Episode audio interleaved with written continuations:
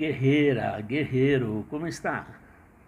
Seguindo pela vida todos os dias sem nunca desanimar? Muito bem. Simplesmente agarre-se à sua fé e deixe sua mente permanecer no sagrado, tendo a certeza de que tudo está caminhando bem. Hoje é uma história sobre como o ódio contamina o seu coração e impede de você seguir em frente com harmonia. É bem curtinha, me acompanhe. Uma professora de jardim de infância decidiu passar um jogo para sua classe.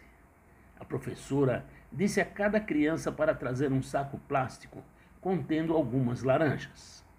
Cada laranja receberia o nome de uma pessoa que a criança odiava.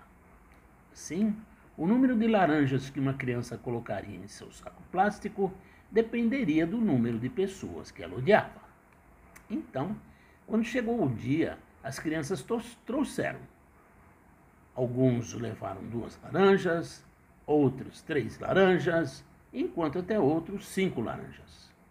A professora então disse às crianças para levarem as laranjas no saco plástico para onde quer que fossem durante uma semana. Passaram-se uns dias e as crianças começaram a reclamar devido ao cheiro desagradável exalado por algumas laranjas podres.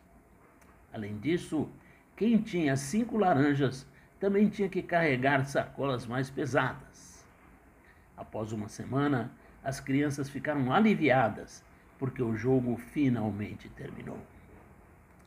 A professora perguntou: Como você se sentiu ao carregar as laranjas com você por uma semana?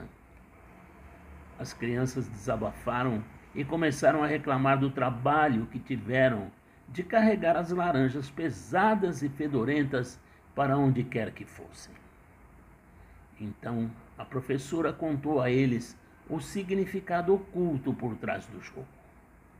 Ela disse: Esta é exatamente a situação quando você carrega seu ódio por alguém dentro do seu coração. O fedor do ódio contaminará seu coração e você o levará onde quer que vá. Se você não consegue tolerar o cheiro de laranja podre por apenas uma semana, você pode imaginar como é o fedor do ódio em seu coração por toda a sua vida.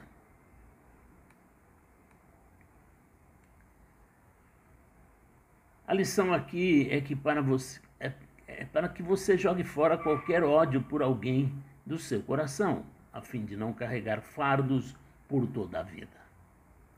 Perdoar os outros é a melhor atitude a tomar. A negatividade sobre alguém manterá a paz em sua mente longe de você. Lembre-se das coisas boas sobre as pessoas e deixe de lado o ódio. Mais uma vez agradeço a sua companhia e a sua amizade. Desejo que você tenha uma semana abençoada em todos os sentidos. Até a próxima.